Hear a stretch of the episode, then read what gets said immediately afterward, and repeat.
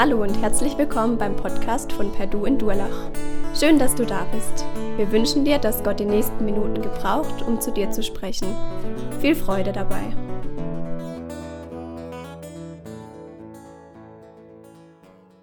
Ich weiß nicht, ob ihr es von hinten gesehen habt schon. Hier vorne steht ein Strauß mit Rosen. Habt ihr gesehen? Ist mir gleich aufgefallen. Weil äh, zum einen, ich bin kein Fan von äh, Kirchendeko. Zum anderen, Rosen sind die einzigen Blumen fast, mit denen du mir eine Freude machen kannst. Und das liegt daran, dass ich sie selber nicht hinkriege. Eigentlich habe ich einen grünen Daumen, weil ich bin ja in der Gärtnerei aufgewachsen und kann das gut. Aber Rosen brauchen zwei Sachen, die ich nicht habe. Zeit und Geduld. Es kostet so viel Arbeit, die zu beschneiden und zum Arbeiten. Und ähm, das lasse ich lieber bleiben. Ich lasse mir es lieber schenken, falls ihr mal einen Tipp braucht. Was wir die nächsten Wochen miteinander anschauen, auf dem Weg zu, nach Ostern, ist hier, Rosen. Jesus kommt und gibt dir einen Strauß und sagt, weil ich dich liebe. Ist ja ein bisschen abgedroschener Rosen und so. Aber es drückt doch für viele in vielen Kulturen, zumindest in der westlichen Welt, drückt es aus, wenn du Rosen kriegst, so, oh, ich bin geliebt. Und so wünsche ich mir, dass diese Predigten, die wir in der nächsten Serie, in der Serie bis Ostern miteinander anschauen werden, diese Texte aus dem Johannesevangelium, jeden Woche, Sonntag für Sonntag, so ein Strauß Rosen sind, den Jesus dir in die Hand drückt und sagt, weil ich dich liebe. Deswegen habe ich es gemacht. Deswegen ist es passiert. Freu dich einfach dran. Und ähm, so ein Strauß hält ja meistens höchstens eine Woche und dann gibt es den nächsten Strauß. Da freuen wir uns drauf. Acht Wochen lang ungefähr. Vor einigen Wochen war, waren wir als Familie auf Verwandtschaftstreffen. Wir sind ja eine große Verwandtschaft und da müssen wir immer so ein Häuschen mieten, einmal im Jahr und da treffen wir uns und schwätzen miteinander über die Sachen, die so anliegen, pflegen ein bisschen unsere Beziehung. Und vor ein paar Jahren ist ja mein Papa gestorben und so haben wir jetzt, nachdem, vielleicht habt ihr das auch schon, äh, sagen wir mal, jemand zu Grabe getragen, da wisst ihr das, so ein paar Jahre später muss man einen Grabstein setzen auf so ein Grab. Und dann war das auch Gesprächsthema. Was für ein Grabstein? Setzt man eigentlich auf dieses Grab. Und dann ganz schnell, hey, was hätte Papa eigentlich gewollt für einen Grabstein? Und er hat nichts schriftlich hinterlassen. Und da hat der eine die Idee gehabt, dann der andere jene Idee. Und ich habe gemerkt, ganz schön schwierig, 15 Leute, 17 Meinungen, irgendwas hinzukriegen. Wäre doch gut gewesen, er hätte es aufgeschrieben, einfach. Nun, mein Vater hat sich gut vorbereitet gehabt auf seinen Tod, aber dessen Grabstein hat er nicht geregelt gehabt. Aber ist mir auch gar nicht so wichtig. Lass die Toten ihre Toten begraben, wie es schon in der Bibel steht. Was für ein Stein da drauf steht, wird nicht so wichtig sein. Aber was wir erleben immer wieder bei uns in der Arbeit, auch hier in den einzelnen Orten, es gibt Menschen, die bereiten sich richtig schlecht auf ihren Tod vor. Die wollen gar nicht wahrhaben, dass sie irgendwann sterben. Die sind gefühlt 105 und sagen, ich lebe noch lange, ich will noch leben. Und die regeln gar nichts. Und am Ende ist ein Riesenchaos, in, bei den Nachkommen, wenn sie tot sind. Was wir heute sehen in unserem Bibeltext ist, dass Jesus nicht überrascht wird von seinem Tod. Jesus bereitet sich optimal vor und überrascht sogar uns in der Art und Weise, wie er sich auf seinen Tod vorbereitet hat und über die Art und Weise, wie er das angeht, wie er uns mit hineinnimmt auf einen Weg, der eigentlich nicht schön ist, der mit dem Tod ändert, aber der schon lange von ihm so geplant war. Weil ich dich liebe, so heißt unsere Serie und heute überrascht von Jesus. Überrascht von Jesus. Eigentlich sollte es vom Bibeltext her anders laufen. Jesus sollte überrascht werden. Aber er überrascht uns. Lass uns mal miteinander da reingucken. Wenn wir die Vorgeschichte vom Johannesevangelium anschauen, also vor diesem Kapitel 18, mit dem wir einsteigen, dann geht es kapitellang ähm, eine ganz lange Predigt. Richtig, richtig lang. Nicht nur hier 40 Minuten wie bei uns, sondern halt über Kapitel hinweg eine ganz lange Predigt hält Jesus, wo er nochmal alles reinpackt, was er den Jüngern sagen will, wo ganz viele markige Sätze drinstehen, die manche von uns auswendig lernen, weil sie auch ermutigend sind oder wichtig sind. Und am Ende sogar noch ein ganzes Kapitel ein Gebet, also frömmer als fromm, würde man heute sagen, wenn man irgendwo so ein Gebet hört. Richtig, richtig lang nochmal eine eigene Predigt. Aber ganz wichtige Sätze fallen da. Und wenn die Jünger gut zugehört hätten bei diesem Gebet und auch bei der Predigt vorne draus, dann hätten sie gewusst, was jetzt kommt. Denn Jesus sagt so Sachen wie, Zum einen, wie mein Vater mich liebt, so liebe ich euch. Das war Kapitel 15. Oder niemand hat eine größere Liebe, als dass er sein Leben lässt für seine Freunde. Auch in Kapitel 15 sagt er das schon. Und dann in Kapitel 16, nur noch eine kurze Zeit werdet ihr mich sehen, dann werdet ihr mich nicht mehr sehen. Und in der Welt habt ihr Angst, aber seid getrost, ich habe die Welt überwunden. Er bereitet sie eigentlich auf diesen Moment vor, von dem, was jetzt heute beginnt. Und dann im Gebet, Kapitel 17, sagt er zu seinem Vater, ich habe das Werk vollendet, das du mir aufgetragen hast. Ich habe hier auf der Erde deine Herrlichkeit offenbart. Und nun, Vater, gib mir, wenn ich wieder bei dir bin, von neuem die Herrlichkeit, die ich hatte. Lang vorbereitet, wollte seine Jünger mit auf den Weg nehmen und trotzdem sind sie überrascht worden von den Ereignissen. So hatten wir uns das ja eigentlich gar nicht vorgestellt. Das ist die Vorgeschichte, mehrere Kapitel im Johannesevangelium und dann beginnt unser Bibeltext und wenn ihr eure Bibel dabei habt, was ich hoffe, dürft ihr den mal aufschlagen, Johannes Kapitel 18. Denn dort beginnt es mit einem danach. Nach diesem Gebet und der vorhergehenden langen Predigt passiert das. Danach verließ Jesus mit seinen Jüngern die Stadt. Sie überquerten den Kidronbach und gingen in einen Garten, der sich auf der anderen Seite des Tales befand. Jesus war oft zusammen mit seinen Jüngern dort gewesen. Deshalb kannte auch Judas der Verräter diesen Ort. Jetzt kam er dorthin, begleitet von Soldaten der römischen Besatzungstruppe und von den Männern der Tempelwache, die ihm die führenden Priester und Pharisäer zur Verfügung gestellt hatten. Sie waren bewaffnet und trugen Laternen und Fackeln. Jesus wusste genau, was ihm bevorstand. Er ging ihnen bis vor den Eingang des Gartens entgegen und fragte sie, wen sucht ihr? Judas, der Verräter, stand dabei. Jesus von Nazareth, antworteten sie. Ich bin es, erklärte Jesus. Als er zu ihnen sagte, ich bin es, wichen sie zurück und fielen zu Boden. Jesus fragte sie noch einmal, wen sucht ihr? Jesus von Nazareth, erwiderten sie.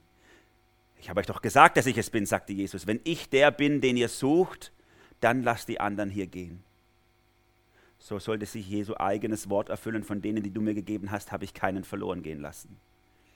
Simon Petrus hatte ein Schwert bei sich. Er zog es, ging damit auf den Diener des hohen Priestern los, ein Mann namens Malchus, und schlug ihm das rechte Ohr ab. Da sagte Jesus zu Petrus, steck das Schwert weg. Soll ich den bitteren Kelch, den mir der Vater gegeben hat, etwa nicht trinken? trinken? Das ist der Beginn des Leidenswegs. Diese ersten Vers, elf Verse schauen wir uns an. Johannes hat sich richtig viel Zeit genommen bis zu diesem Moment. Er hat Jesus vorgestellt als den Messias, den König, den Retter der Welt. Er ist ja das Ergänzungsevangelium Johannes. Die drei Synoptiker, weil die sich so ähnlich anhören, ja, Matthäus, Markus und Lukas, die schreiben ja viel früher, die schreiben schon in den 40er Jahren. Da sind die Ereignisse von Jesus äh, vielleicht 10, 20 Jahre vorbei. Aber Johannes schreibt am Ende des ersten Jahrhunderts als alter Mann sein Evangelium. Und er schreibt Sachen, von denen er, so vermute ich, gedacht hat, die sind bisher noch nie aufgeschrieben worden. Die müssen wir eigentlich noch sagen. Und dafür sind Sachen, die die anderen schon geschrieben hat, die lässt er dann manchmal einfach weg und sagt so, ja, das wisst ihr ja, das steht ja schon dreimal. Ne? Jetzt kommen nochmal andere, andere Themen. Und Johannes geht es hier nochmal darum zu sagen, Jesus hat sich auf diesen Moment vorbereitet. Das ist der Höhepunkt seines Lebens. Bisher ging es darum zu zeigen, ich bin der Messias, ich bin der Retter, ich bin euer rechtsmäßiger König. Und jetzt, wo das geklärt ist, wer er ist, jetzt überrascht Jesus alle, indem er völlig anders reagiert, als sie es erwartet hätten. Ja, wenn du unser König bist, wenn du unser Herrscher bist, ja dann bitte Asterix und Obelix-Modus. Schmeiß die Römer raus. Und dann sagt Jesus, nein, Leidensweg. Ich leide für diese Welt und für dich. Sie hatten Che Guevara erwartet und sie bekamen Mutter Teresa, könnte man sagen. Drei Gedanken möchte ich euch mitgeben von diesem Bibeltext, die, wie ich denke, in der Struktur des Textes uns gegeben ist und die wir vielleicht mitnehmen können in unseren Alltag. Der erste Gedanke, die dunkle Seite der Macht zieht heran. Die dunkle Seite der Macht zieht heran. Es ist ja wie so ein epischer Krieg, der sich hier anbahnt. Ich liebe solche epische Kriege und äh, mit meinem Sohn habe ich vor einiger Zeit mal den Narnia, den ersten Teil angeguckt. Weiß nicht, ob ihr das kennt. Narnia von C.S. Lewis. C.S. Lewis und sein Freund R. Tolkien, die haben ja Fantasy äh, erfunden. Das ist eine christliche Erfindung eigentlich, das Genre Fantasy. Und die hatten am Anfang versucht, mit dieser Fantasy-Literatur die biblischen Wahrheiten darzustellen. Und ich bin kein Freund von Fantasy, ich finde es ein bisschen gruselig alles. Aber Narnia, das ist halt so die Mutter aller Fantasy, die muss man halt mal gucken oder lesen. Und dann habe ich gedacht, ich schaue es mir mal an. Und das ist schon interessant, wie das dargestellt wird, der, der Erlösungstod Jesu, wie er sich opfert. Und vor allem aber das Böse, die satanischen Mächte dargestellt werden. Wenn die so ins Feld ziehen, da wird es kalt, da wird es eisig, da wird es dunkel. Du fühlst es. Die dunkle Seite der Macht zieht heran. Und so ist es hier am Anfang der Leidensgeschichte von Jesus. Die dunkle Seite der Macht zieht heran. Johannes ist es ganz arg wichtig zu zeigen, dass die Sachen, die hier passieren, echt passiert sind. Es ist nicht nur gedacht. Ne? Spiegel und Stern versuchen ja wahrscheinlich wieder im Vorfeld von, äh, von Ostern wieder darzustellen, dass das alles nur halb so passiert ist und die Hälfte nur erfunden ist und die andere Hälfte auch nicht stimmt oder wie auch immer. Auf jeden Fall, Johannes ist es ganz wichtig, durch, durch, das ist genau passiert. Und deswegen nennt er Zeit, nennt er Ort, nennt er Personen, die dabei sind. Wie ein Bericht aus einem Polizeiakte oder so. Danach, Zeitangabe, verließen, verließ Jesus mit seinen Jüngern die Stadt. Sie überquerten den Kidronbach. Name, Ortsangabe, gingen in einen Garten, der sich auf der anderen Seite des Tals befand. Und später sagt er sogar den Namen von dem, der das Ohr abgeschlagen bekommt, Malchus. Jeder konnte das überprüfen, wo noch am Leben war zu der Zeit oder wo vielleicht seine Eltern fragen konnte, die damals dabei waren. Das ist tatsächlich passiert. Das ist Johannes wichtig. Echt passiert. Sie gingen über diesen Bach, es war ein, Wadi, ein Winterbach, der nur in der Regenzeit Wasser führt und sonst trocken ist. Und dort gingen sie auf die andere Seite in den Garten Gethsemane. Den Namen Gethsemane nennt Johannes hier gar nicht. Die anderen nennen das ja, das ist ja ausreichend. Gethsemane heißt so viel wie Ölkälter, das gibt uns einen Hinweis darauf, wie der Ort wohl angelegt war. Es war ein Garten. Garten waren meistens ummauert damals gegen Räuber oder, oder irgendwelche Tiere. Und dass er Ölkälter heißt, bedeutet, dass er so eine ein, ein Vorrichtung hatte, um das Öl zu keltern, zu pressen. Und Öl, wenn ihr das kauft für euren Salat, das wisst ihr ja, das muss kalt gepresst werden, das gute Öl. Ne? Und deswegen gab es in so einem heißen Land, haben die so einen Raum gehabt, wo es kühl drin war. Und so ein Raum hat vielleicht 15, 20 Leute gefasst. Und Jesus hat das wohl, diesen Ort Gethsemane in diesem Raum immer wieder als Ort benutzt, um sich zurückzuziehen. Wenn er mal die Menge müde war und nur mit seinen Jüngern zusammen sein wollte im kleinen Kreis, hat er sich in diese Kälte zurückgezogen und hat kein Aufsehen erregen möchten. Jetzt beim Passafest macht das genauso. Sie waren also zum Passafest nach Jerusalem ge gekommen, das große Versöhnungsfest, und da war die Vorgabe der Tradition, dass man im Stadtgebiet von Jerusalem bleibt. Aber weil es so viele Leute gab, die da hingekommen sind, haben sie das Stadtgebiet damals ein bisschen erweitert, haben gesagt, okay, die, die Hänge drumherum und die Bergchen und so, das zählt auch noch dazu. Und so bleibt Jesu also gemäß der Vorgabe im Stadtgebiet von Jerusalem, auf der anderen Seite vom Ölberg. Wer von euch schon mal da war, man hat einen wunderbaren Blick auf Jerusalem. Von dort aus ist wirklich sehr schön zu sehen. Und dort trifft er sich geheim mit seinen Jüngern. Aber es war doch kein geheimes Treffen. Vers 2 sagt uns, dass Jesus oft zusammen war mit seinen Jüngern dort. Deshalb kannte auch Judas, der Verräter, diesen Ort. Hier kommt die dunkle Macht. Judas, der Verräter, zieht heran bei Nacht und Nebel mit den Feinden, die eigentlich total bis an die Zähne bewaffnet und aufgerüstet waren und trotzdem Angst hatten, bei Tag einzugreifen.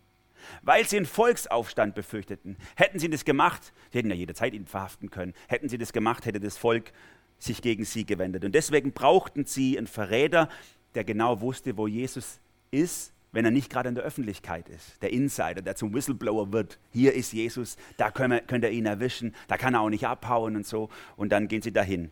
Vers 3, jetzt kam er dorthin, begleitet von Soldaten von Soldaten der römischen Besatzungstruppe und von den Männern der Tempelwache, die ihm die führenden Priester und die Pharisäer zur Verfügung gestellt hatten. Sie waren bewaffnet, trugen Laternen und Fackeln. Es bahnt sich an. Die zwei Gruppen sind hier.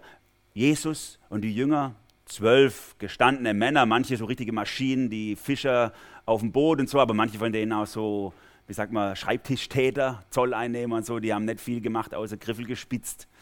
Zwölf Leute insgesamt mit Jesus. Und da kommt auf der anderen Seite eine Riesenmacht, die Religionspolizei, die Tempelwache. Sein Vergehen war ja ein religiöses Vergehen. Er hat gesagt, er ist der Sohn Gottes. Sowas darf man nicht sagen. Das ist Gotteslästerung, ein religiöses, ähm, ja, ein religiöses Vergehen. Deswegen kommt auch richtigerweise die Religionspolizei. Aber sie hat sich verbündet mit der politischen Macht. Das ist ungewöhnlich. Sie haben wohl Kontakt aufgenommen mit Pilatus, dem Statthalter, und haben ihn dazu gekriegt, dass er ihnen eine ganze Kohorte Soldaten mitschickt, die Jesus verhaften. Religiöses Thema, politisch gelöst. Kommt mir doch bekannt vor. Machen wir auch bei uns heute in unserem Land. Wie oft gibt es diese Grabenkämpfe, diese ideologischen und religiösen Grabenkämpfe, der Versuch, sie politisch zu lösen. Ich nehme einfach mal so ein paar Themen raus, die mir da spontan einfallen. Das Thema Lebensschutz, Anfang und Ende. Wo beginnt Leben? Wo endet es? Was ist würdig? Eigentlich ein religiöses Thema. Wird versucht von Lobbyisten politisch zu lösen. Oder die Frage nach der Gender-Ideologie, wie man die zum Mainstream machen kann. Auch eine Ideologie, eigentlich eine Religion, die versucht wird, politisch gelöst zu werden. Oder jetzt gerade ganz aktuell habt ihr vielleicht beobachtet oder verfolgt das Thema Kinderrechte im Grundgesetz, was faktisch eine Entmachtung von Eltern bedeutet. Wer hat die Macht über die Kinder? Wer darf die Erziehung bestimmen? Eltern oder der Staat? Eine Ideologie, die versucht wird, politisch zu lösen. Und so geschieht es auch bei Jesus. Irgendwie ist es doch immer das Gleiche. Diese Religionspolizei kommt unterstützt mit Soldaten und zwar richtig viele Soldaten. Hier steht, wörtlich, sie haben eine Kohorte Soldaten dabei. Eine Kohorte konnten bis zu 1000 Soldaten sein. Das waren zwar vermutlich nicht, so viel haben sie nicht abgeschickt, abgestellt in diese Nowhere-Provinz irgendwo in Jerusalem. Aber Minimum der Kohorten, die wir kennen aus der Literatur, waren 200 Soldaten. Wenn es 200 gewesen waren, dann ist es schon ein bisschen, sage ich mal, overpowered, was die da machen. Ja? Da sind zwölf Leute, die Hälfte davon können nicht ordentlich ein Schwert halten und die kommen mit so einem die kommen mit so einem Aufgebot, Suchhunden, Sondereinsatzkommando, Bundesverfassungsschutz und Religionspolizei, alles in einem Hundesuchstaffel, bewaffnet, Laternen, Fackeln, die haben wirklich erwartet, er haut ab, oder? Und dann haben sie ihn umstellt, keine Chance. Alles, was Waffen hat, war da, vorbereitet zu zerstören. Eigentlich null Chance zu entweichen. Es war super vorbereitet, dieser Sondereinsatz. Und ein Verräter ein Insider mit dabei, keine Chance. Die Gruppe um Jesus tappt scheinbar in die Falle. Und jetzt kommt die Überraschung. Und das ist der zweite Gedanke, der mir hier auffällt im Bibeltext. Jesus wusste genau, was ihm bevorstand, Vers 4. Wir werden von Jesus überrascht, also die Truppe wird von Jesus überrascht. Sie wollen ihn überraschen, haben ihn umstellt, alles eingeleitet und am Ende werden sie von ihm überrascht. Jesus wusste, das ist so cool, dieser kleine Satz, Jesus wusste genau, was ihm bevorstand. Nicht irgendwie so, wow, bla bla bla, sondern einfach nur dieser Satz, ach komm, Fliegenschiss. Weiß er schon lang, was die vorhatten. Ist kein Ding für ihn. Sie konnten ihn nicht übertölpen. Er war viel besser vorbereitet, als sie gedacht haben. Und auch das, was Johannes hier ausspart, weil es ja schon die anderen Evangelisten geschrieben haben, ist interessant. Jesus hatte sich richtig gut vorbereitet auf diese Begegnung. Die anderen Evangelisten schreiben es, er war im Gebet mit seinem Vater, er hat schon Blut und Wasser geschwitzt, er hat schon eine Begegnung mit dem Engel gehabt, der ihn gestärkt hat. Der eigentliche Kampf, als die kommen, ist schon vorbei. Jesus war schon durch, als die kommen. Und jetzt tritt er ihnen entgegen. Er wusste um seine Macht. Herr der Herren, König der Könige. Sein Kampffeld war nicht, wie komme ich aus dieser Lage raus, denn er hat sie einige Kapitel vorher schon mal vorgemacht, da haben sie ihn schon mal verhaften wollen. Er dreht sich um, guckt sie an, lauft einfach durch sie durch, niemand macht was. So easy wäre es für ihn gewesen. Nein, sein Kampf war, seine Macht nicht einzusetzen, weil ich dich liebe. Seine Macht nicht auszuspielen sich nicht aus der Affäre zu ziehen, nicht nochmal mit einem blauen Auge davon zu kommen, nicht nochmal sich groß rauskommen zu lassen, sondern sein Fight war, Vater, so wie du willst, nicht wie ich will. Das war sein Kampf. So ähnlich ist es auch für mich manchmal als Vater, wenn mich meine Kinder ärgern, was total selten vorkommt, oder für euch, als Arbeitgeber oder Abteilungsleiter, wenn eure Angestellten nicht tun, was ihr wollt, oder für euch als Lehrer und Lehrerinnen, äh, die Kinder machen ja nie, was ihr wollt. Also wenn ihr da steht und ihr werdet so konfrontiert und ihr habt die Machtstellung inne, dann ist es ja nicht der Kampf, dass ihr jetzt als Sieger vom Feld geht, sondern der Kampf ist, sich selbst zu besiegen und zu sagen, nicht meine Verletzung, nicht das angegriffen werden soll jetzt regieren, sondern ich möchte mir überlegen, was braucht der andere jetzt? Wie kann ich dem anderen dienen aus meiner Autorität heraus. Und genauso sehen wir das bei Jesus. Er hat sich vorbereitet. Ein Fingerschnips wäre es für ihn gewesen, die wären alle tot umgefallen. Legion von Engeln hätte ihm geholfen. Aber er hatte sich darauf vorbereitet, eben das nicht zu tun. Und so überrascht er seine Gegner. Er überrascht sie, indem er hier als Gastgeber auftritt. Er ging ihnen bis vor den Eingang des Gartens entgegen und fragte sie, wen sucht er? Wen sucht ihr? Judas, der Verräter, stand dabei. Wie so eine Einladung zum Kaffee trinken. Hallo, kommt rein, herzlich willkommen, wollt ihr was trinken? So ungefähr. Zu wem wollt ihr eigentlich? Ne? Wie manchmal beim Telefon, wen möchtest du haben? Judas auch interessant hier, so ein lapidarer Satz, Judas der Verräter stand dabei, fast ein bisschen abseits. Der war ja eigentlich mitgekommen, um Jesus zu identifizieren. Aus dem inneren Kreis der Vertrauten kommt der Verräter, wie bei Cäsar und Brutus zum Beispiel, falls ihr die Geschichte kennt. Sie haben ihn, sie haben ihn gepackt in Jesus. Sie haben ihn von innen her ausgehöhlt und er ist dabei, damit er nicht untertauchen kann. Damit die nicht nachher die ganze Gruppe haben und sagen, ja, wer ist jetzt der Jesus? Und jeder sagt so, der ist der Jesus, der ist der Jesus, der ist es oder so. Deswegen haben sie ihn dabei, damit er sagt, ja, das ist Jesus. Aber sie hätten ihn nicht nötig gehabt. Denn nicht Jesus lässt sich gefangen nehmen, denn nicht sie nehmen Jesus gefangen, sondern Jesus lässt sich gefangen nehmen. Er geht raus zu ihnen und sagt, hey, wen sucht ihr eigentlich? Jesus stirbt nicht durch Verrat, sondern er gibt sich selber hin. Jesus von Nazareth antworteten sie. Ich bin es, erklärte Jesus. Als er zu ihnen sagte, ich bin es, wichen sie zurück und fielen zu Boden. Das ist auch so cool, wie Johannes ist ja das poetischste aller Evangelien, wie er das so beschreibt. Ich bin, das ist ja typisch Johannes. Er hat ja die ganzen Ich bin-Worte im Evangelium drin. Ich bin der Weg, die Wahrheit und das Leben. Niemand kommt zum Vater, denn durch mich, sagt Jesus. Ich bin der Hirte und so weiter. Ich bin das Licht der Welt. All diese Gedanken. Und jetzt ist der Höhepunkt vom Leben Jesu. Ich bin es. Ich bin das Opfer. Ich bin der Preis, der bezahlt wird, damit du gerettet wirst. Weil, weil ich dich liebe. Sogar die, die ihn jetzt verraten, sogar die, die ihn jetzt gefangen nehmen, kriegen den Strauß Rosen in die Hand gedrückt. Weil ich dich liebe. Ich bin es, bitte hier, nimmt mich mit. Alles kommt, wie es kommen muss. Die Angreifer, die können es kaum glauben, dass er sich selber hergibt, dass er keine Angst hat und die spüren diese Macht, die von Jesus ausgeht. Dieses Ich bin muss so voller Autorität gewesen sein, dass es hier heißt, sie wichen zurück und fielen zu Boden. Können Sie sich kaum vorstellen, die volle Staffel, Sondereinsatzkommando und der Bundesverfassungsschutz mitsamt der Hunde, alle fallen hin vor ihm. Alle fallen hin vor ihm. Das muss fast, aussehen, äh, fast ausgesehen haben wie so ein äh, islamisches Freitagsgebet vor der Moschee. Ne? Er steht vorne, alles liegt auf den Knien ne, voll bewaffnet. Muss ein Bild für die Götter gewesen sein. Hätte einfach über sie weglaufen können und sagen, tschüss, ihr kriegt mich eh nicht. Hat er aber nicht. Hat er aber nicht. Jetzt kommt die Überraschung, die zweite Überraschung hier in diesem Teil. Jesus geht es gar nicht um sich selber. Er geht gar nicht um sich selber, sondern die Frage, wen sucht ihr, zielt eigentlich darauf hin ab, dass er seine Jünger, seine Freunde, seine Schüler schützt. Wenn er mich sucht, dann lasst doch die in Ruhe. Die haben doch damit nichts zu tun. Jesus fragte sie noch einmal, wen sucht ihr? Jesus von Nazareth erwiderten sie. Ich habe euch doch gesagt, dass ich es bin, sagt Jesus. Wenn ich der bin, den ihr sucht, dann lasst die anderen hier gehen.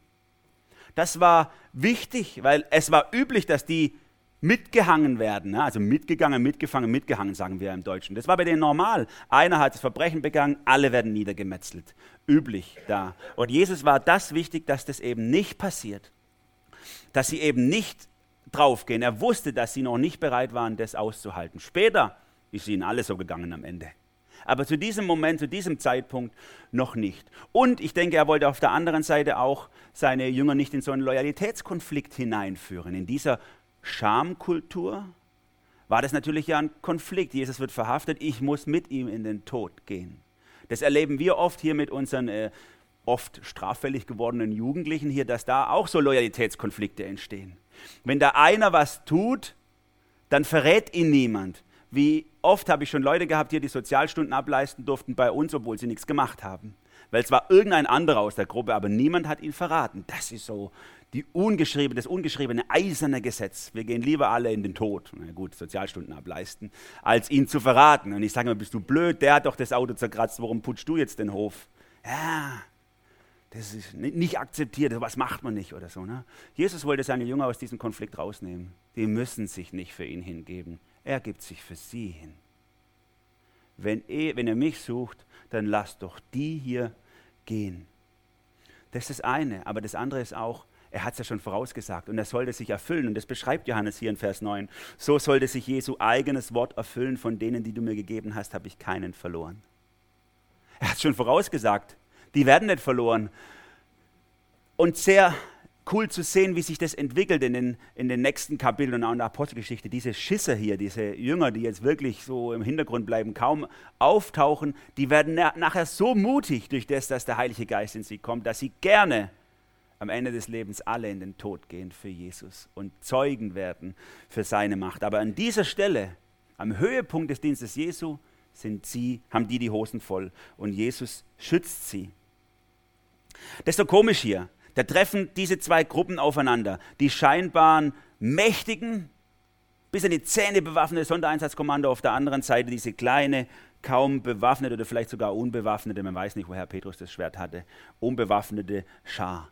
Man könnte sagen, das ist wie im deutschen Sprichwort, man schießt mit Kanonen auf Spatzen. Ne? Das ist überhaupt nicht verhältnismäßig, absolut overpowered. Und dann dreht sich in dieser Szene dreht sich das Ganze. Der Typ, den sie eigentlich jagen wollten, wie so ein Hase übers Feld und weiß ich, sich schon die Nachtsichtgeräte umgeschnallt haben und der Infrarotsucher, Wärmekamera auf dem Hubschrauber und so, damit sie ihren Spaß haben, bis er zusammenbricht oder so, der läuft nicht weg, der steht da, der ist der Herr des Hauses, der hat die Situation komplett unter Kontrolle. Es kommt nicht so, wie sie wollen, sondern es kommt so, wie er will. Er wusste, was kommt und er war vorbereitet. Er hat ja schon ein paar Kapitel vorher gesagt in Johannes 10, niemand nimmt mir mein Leben. Ich gebe es freiwillig her. Ich habe die Macht, es herzugeben, ich habe die Macht, es wieder zu empfangen. Das ist der Auftrag, den ich von meinem Vater bekommen habe. Die Jünger hätten wissen können, was kommt. Wie oft hat er es gesagt? Warum haben die nicht zugehört? Ich habe gedacht, das ist, so, das ist so dieses Bild, was oft auch in unserem Leben passiert. Ne? Wir, wir vers versuchen manchmal, Gott unseren Willen aufzuzwingen. Dass wir sagen, Jesus, ich will aber diesen Mann haben, ich will aber die Frau haben, ich will, ich will aber das Kind haben, ich will aber das Auto haben, ich will aber das Haus haben, ich will, ich will, ich will.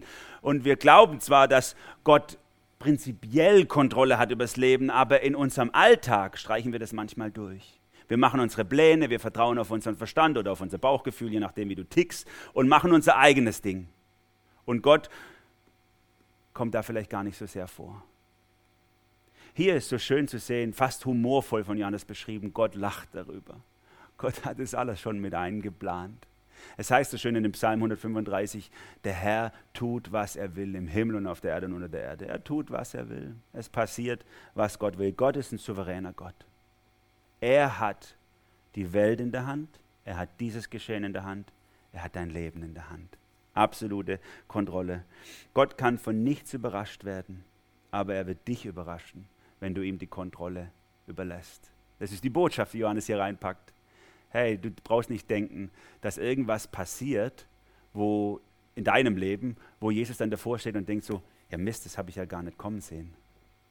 Wie konnte das jetzt passieren? Ich habe doch was ganz anderes. Nee. Gott ist wie ein Schachspieler, der das gesamte Brett in Länge und Breite durchdenkt und alle Möglichkeiten, ich weiß gar nicht, wie viele das sind im Schach, das müssen Milliarden sein, alle möglichen Züge und wie man darauf reagiert, eigentlich schon mal durchgegangen ist. Es passiert nichts außerhalb der Kontrolle Gottes. Du darfst ihm vertrauen. Wir werden von Jesus überrascht, nicht er wird von uns oder von den Umständen überrascht. Und damit kommen wir zum dritten Teil. Denn die Jünger, die haben das nicht geblickt an dieser Stelle. Sie haben sich das doch ganz anders gedacht. Sie wollten doch, dass es ganz anders kommt. Sie wollten, dass Jesus der Freiheitskämpfer wird, der Guerillakrieger. Aber er macht gar nicht mit in ihrem Spielchen und in ihrem Plan. So schreibt Johannes hier in Vers 10, Simon Petrus hatte ein Schwert bei sich. Er zog es, ging damit auf den Diener des Hohenpriesters los, ein Mann namens Malchus, und schlug ihm das rechte Ohr ab. Jesus überrascht uns und nimmt uns mit, ist der dritte Gedanke, auf seinen Weg. Nicht wir, äh, wir zwingen ihn auf unseren Weg, sondern er nimmt uns mit auf seinen Weg. Obwohl in dieser Geschichte Jesus ja den Petrus vorbereitet hatte auf diese Situation etliche Kapitel vorher war das ja schon mal. Sie haben gesprochen über das Ende und Petrus nimmt das Schwert vom Tisch und sagt, hier sind Schwerter, die sollen alle kommen, hau alle den Kopf runter und so. Und Jesus sagt, hey, dass du denkst, ist menschlich. Du denkst nicht, wie Gott denkt, sondern wie ein Mensch denkt. Er hatte Petrus eigentlich auf diese Situation vorbereitet und trotzdem passiert genau das, dass Petrus sich so verhält. Er schnappt das Schwert, wo auch immer er das her hat. Vielleicht hat er es auch in, wagemutig einem der Legionäre aus dem Gürtel gezogen, die Waffe und haut einfach zu. Diese Malchus, Malchus heißt auf Deutsch so viel wie König, war vielleicht ein Sklave, der aus einer Königsdynastie stammt, haut dem das Ohr runter, während gerade der König aller Könige gefangen genommen wird. Ein Alleingang von Petrus trifft, gigantische Befreiungsaktion, ein Ohr von jemandem, der eigentlich unbewaffnet war. Wie oft muss sich diese Szene hier so ähnlich abspielen? Also unbewaffnet deswegen, weil die Sklaven waren dabei zum Fackeln tragen und so. Ne? Also der hat nicht viel Möglichkeit gehabt. Wie oft passiert es vielleicht auch in unserem Leben so ähnlich? Wir wissen und wir merken immer wieder, Gott hat mein Leben im Griff. Wir erleben, er führt uns und trotzdem begehren wir so oft dagegen auf. Nein, das soll doch nicht sein. Nein, das wollte ich doch gar nicht haben. Ich habe mir das doch ganz anders gedacht, Jesus. Ich wollte doch noch leben, nicht sterben. Ich wollte doch nur glücklich werden. Ich, ich mag nicht durch diese Finsternis gehen. Ich habe gedacht, Jesus, du liebst mich. Vater, du liebst mich. Und jetzt passiert das. Das ist doch unfair. Wie oft kenne ich das aus meinem Herzen, diese Gedanken. Und der Vater im Himmel sagt, ja klar liebe ich dich. Ich liebe dich und weil ich dich liebe und weil ich die, den Überblick über alles habe, darfst du mir auch vertrauen, dass es gut wird. Unsere Kinder haben so ein schönes Bilderbuch, das finde ich richtig cool. Der Fuchs, es wird eine Geschichte vom Fuchs und dem Samenkorn. Da gibt es einen Fuchs, der befreundet sich mit einem Samenkorn.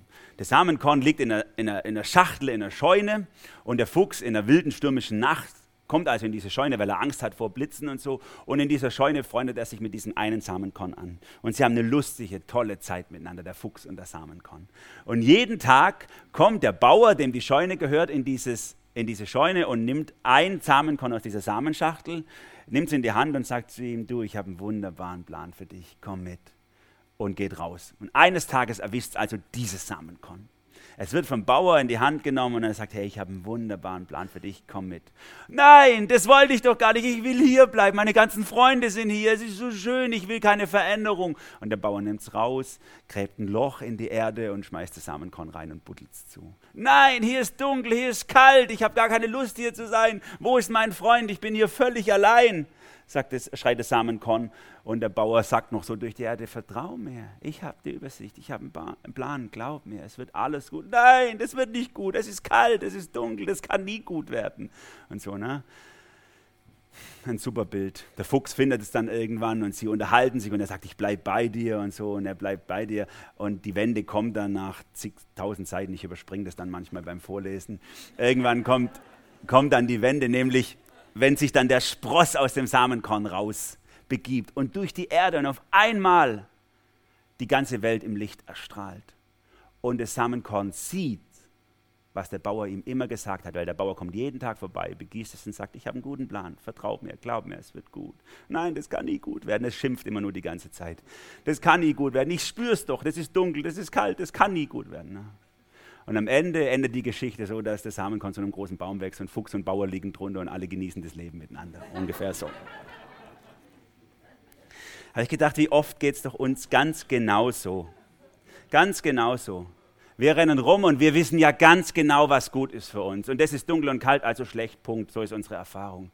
Nein, sagt der Vater im Himmel, vertrau mir, ich habe einen Plan glaub mir, es wird gut. Nein, sagen wir und ziehen das Schwert, hauen um uns ganz wild und alles, was passiert ist, dass wir anderen die Ohren abschnippeln und sonst gar nichts. Es, passiert, es ändert gar nichts an der Situation.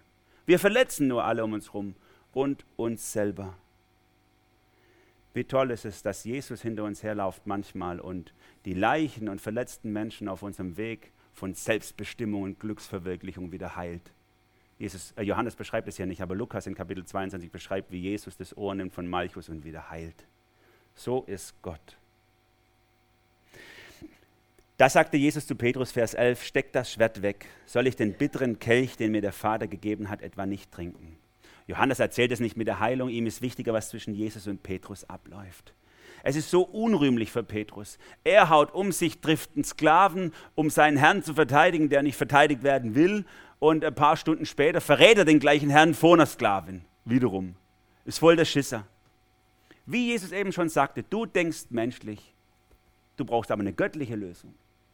Menschlich ist, ah, Problem, was mache ich? Hirn einschalten oder Bauch einschalten, je nachdem, wie er tickt. Und dann mache ich einfach das, was ich fühle oder was ich mir ausgedacht habe. Und Gott sagt, nein, verlass dich nicht auf deinen Verstand, sondern verlass dich auf den Herrn von ganzem Herzen. Dann wird er dich recht führen. Vertrau darauf, dass Gott Kontrolle hat, auch in dem, was bei dir gerade richtig, richtig schief läuft, was sich so schmerzhaft anfühlt, was sich so dunkel anfühlt, was sich so unpassend anfühlt in deinem Leben. Vertrau darauf, dass Gott Kontrolle hat und dass er weiß, was gut ist für dich, besser als du. Göttlich ist, ah, ein Problem, was ist die Lösung? Ich gehe ins Gebet, ich schaue in die Bibel, ich suche die Beziehung zu Jesus. Er muss mir es zeigen, ich muss in seiner Hand durchgehen, er führt mich durch. Aber noch mehr steckt in diesem letzten Vers von unserem Bibeltext. Jesus ordnet sich dem Vater unter, er geht diesen Weg, er wollte diesen Weg, aber es bleibt trotzdem ein bitterer Weg. Es bleibt ein bitterer Kelch. Ist nicht easy peasy. Ist nicht einfach so, ja klar, mache ich kurz. Sondern es ist richtig, richtig hart für ihn. Johannes benutzt dieses Bild vom Kelch, den Jesus hier sagt. Er sagt, soll ich den Kelch nicht trinken? Eigentlich steht da nur eben den Kelch. Ihr seht es hier in Anführungsstriche auf dem Bibeltext und, und äh, hier in Übersetzung ist eingefügt den bitteren Kelch, denn das ist das, was gemeint ist.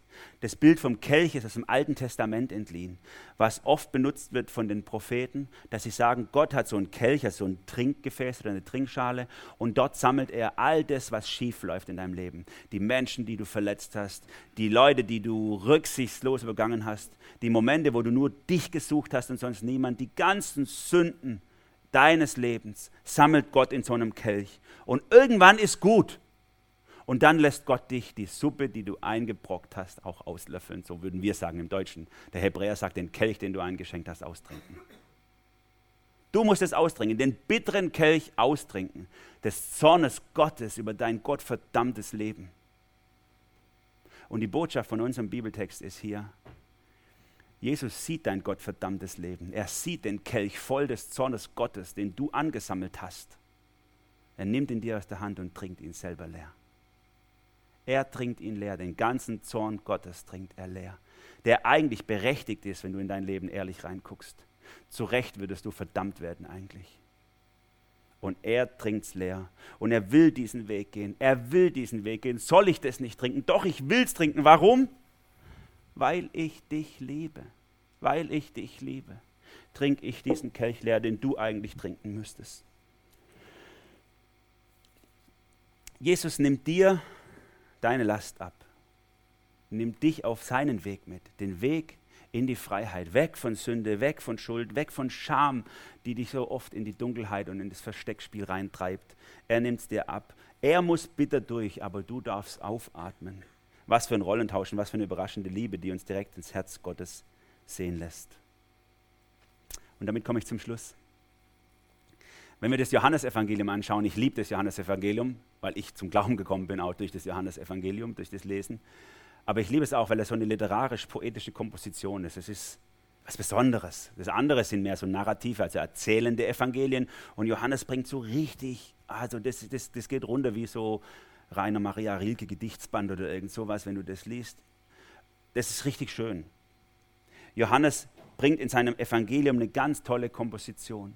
In Kapitel 1 beginnt er damit, dass er den griechischen Logos-Begriff nimmt, also das Wort, und nimmt so dieses, dieses philosophische Konzept und sagt, das ist eigentlich Jesus. Jesus ist in die Welt gekommen. Das Wort wurde Fleisch, wohnte unter uns. Wir sahen seine Herrlichkeit, die Herrlichkeit als des eingeborenen Sohnes vom Vater, voller Gnade und Wahrheit.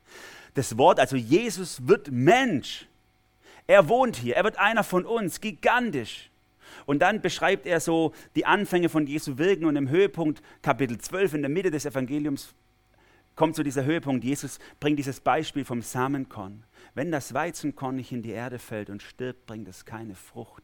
Wenn es aber stirbt, bringt es viel Frucht. Und Jesus sagt, das bin ich. Ich muss in diese Erde, in diese Welt reinfallen und sterben, damit ich Frucht bringe. Ich sterbe, damit du leben kannst. Und dann beginnt ab Kapitel 12 eben dieser Leidensweg von Jesus und wir werden uns die nächsten Wochen eben drei Kapitel davon intensiv anschauen, die letzte Zeit, die letzten Wochen oder Tage, die letzten Tage von diesen Ereignissen. Und es endet damit mit dem Tod von Jesus. Und dann in Kapitel 21 vom Johannesevangelium, nach der Auferstehung, da kommen wir dann bei Ostern drauf, da tritt Jesus wieder zu den Jüngern, tritt einfach zu ihnen und sagt, Friede sei mit euch. Wie mich der Vater sandte, so sende ich euch. Gigantische Komposition. Gott wird Mensch, Kapitel 1. Dieser Mensch, Gott Mensch, Jesus stirbt für uns, er kauft uns und am Ende gibt er uns den Auftrag und sagt, mach's genauso. Mach's genauso. Genauso wie ich Mensch werde und leide und sterbe für und an dieser Welt, um diese Menschen zu retten, dich zu retten, so darfst du auch dein Leben hingeben. An diese Welt, in ihr zu leiden, an ihr zu leiden, um die Menschen, deine Freunde, deine Studienkollegen, deine Klassenkameraden, deine Verwandten zu retten. Gott nimmt uns in seine große Rettungsmission rein. Hätte er nicht nötig gehabt, er braucht uns ja gar nicht. Aber er will. Er will uns in seine Rettungsmission für diese Welt mit hineinnehmen. Gigantisch. Und von daher möchte ich dich herausfordern und bitten, wenn wir die nächsten Wochen diese Passionsgeschichte anschauen, die Leidensgeschichte von Jesus, dann hab zwei Gebete mit in deiner Brust bei jeder Predigt. Zum einen dieses Gebet, wow, Jesus, gigantisch was du getan hast. Vielen Dank, so krass, dass du dein Leben gegeben hast. Freiwillig, jede Zeit hättest du aussteigen können. Noch am Kreuz hättest du runterkommen können und sagen, ihr habt doch keine Lust, anders überlegt. Nein, du hast es getan, weil du mich liebst. Vielen, vielen Dank, ich habe es nicht verdient. Das ist eine Gebet. Und das andere Gebet, was du mitbeten darfst, ist, Jesus, dass du mich in diese unmögliche Mission reinnimmst dass ich ein Teil deiner Rettungsmission für diese Welt sein darf. Dass du sagst, genau so, wie du es gemacht hast, darf ich es auch machen. Ich will, ja, ich will, auch wenn ich keine Lust drauf habe. Jesus hat auch keine Lust drauf. Ja, ich will. Nicht wie ich will, sondern wie du willst, Vater. So soll es passieren. Das sind die zwei Gebete, die ich euch wünsche, dass ihr sie im, im Herzen tragt und dass es unser Leben verändert, das Anschauen vom Leiden Jesu. Es ist nicht immer alles Friede, Freude, Eierkuchen auf dem Weg Jesu nach. Manches ist dunkel, kalt und schmerzhaft. Aber in jedem Moment deines Lebens und deiner Geschichte hat Gott die absolute Kontrolle und weiß, wo es enden wird. Er weiß das, woher, wohin, wie, warum, wozu. Er weiß alles. Vertraue ihm einfach. Leg deine Hand in seine. Er tut's, weil er dich liebt. Amen. Jesus, ich danke dir von ganzem Herzen dass du mich liebst. Herr, und ich bekenne, dass ich diese Liebe gar nicht verdient habe. Ich hätte es verdient, diesen ganzen Kelch des Zornes auszutrinken. Was für ein gottverdammtes Leben habe ich in mein Herz, wenn ich reinschaue. Und du trinkst es für mich. Vielen Dank dafür. Und danke, dass ich aus der Gnade raus leben darf. Und dass ich aus dieser Freiheit und aus dieser Barmherzigkeit raus auch mein Leben geben darf. Als vielleicht nur kleinen Abklatsch von dem, was du getan hast, Herr. Und dass du mich gebrauchst, dass Menschen um mich her deine Liebe sehen dürfen. Was für ein Geschenk. Und ich bete für alle, die hier drin sitzen, dass wir in diesen Wochen ein größeres Staunen erleben über dein Leiden und deine Liebe, die darin zum Ausdruck kommt. Und dass wir uns herausfordern lassen von dir, uns mit hineinzunehmen in deine große Rettungsmission dieser Welt. Amen.